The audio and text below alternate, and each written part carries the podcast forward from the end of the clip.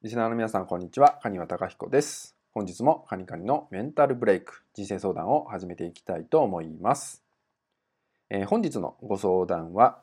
えー、ネガティブなループからなかなか抜け出せません。まあ、いつもネガティブな状態になってしまいます。えー、これらをどうしたらよろしいでしょうか？といったようなご相談となります。えネガティブなループから抜け出せないっていうね、今回はその抜け出す方法っていうのね、ちょっと特殊な方法をお伝えしていきます。少しだけ勇気が必要になる方法になりますけど効果的にはかなり高いです。ですので是非試してもらえたらと思います。それはですねネガティブな状態に陥ってしまった時なんですけどそんな時はポジティブになろうとしないってことです。無理にポジティブになろうとしない。例えばネガティブになってる時ってどうしても元気にならなきゃいけない明るくいなきゃいけないといったような思考になりやすいんですよね。こんなことで悩んでちゃいけないとかね、そういう状態になりやすいんですよね。まあ、ただ、この行為っていうのは、マイナスからプラスに一気に振り切る状態っていうのがね、起きてきますので、かなり心へのダメージっていうのは大きいんですよね。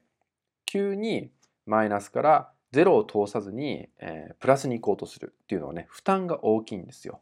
なので、もしね、ネガティブな状態に、えー、陥ってしまったっていう時はそのネガティブを味わうことですね。で人って不思議で落ちたら上がるんですね。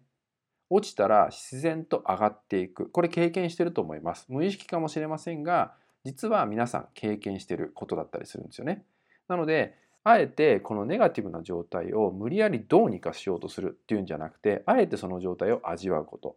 そしてネガティブに浸ってみることってことが大事ですね。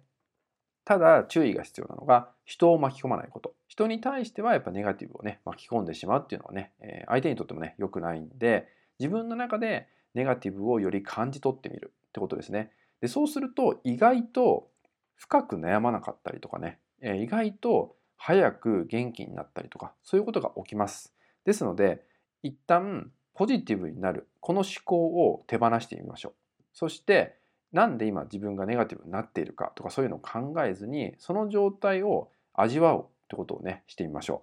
う、えー、不思議とさっきも言ったように、えー、上がってくる自分を体感できると思います。ですので、えー、無理にポジティブにならないことネガティブを感じ取ってみることその状態を浸ってみること。ちょっとね最初に言ったように勇気が必要になるかもしれませんが確実にその状態から抜け出すってことがねできるようになりますのでねぜひお試しいただけたらと思います。はい、それではですね、今回の内容は以上になります。最後までご視聴いただきましてありがとうございました。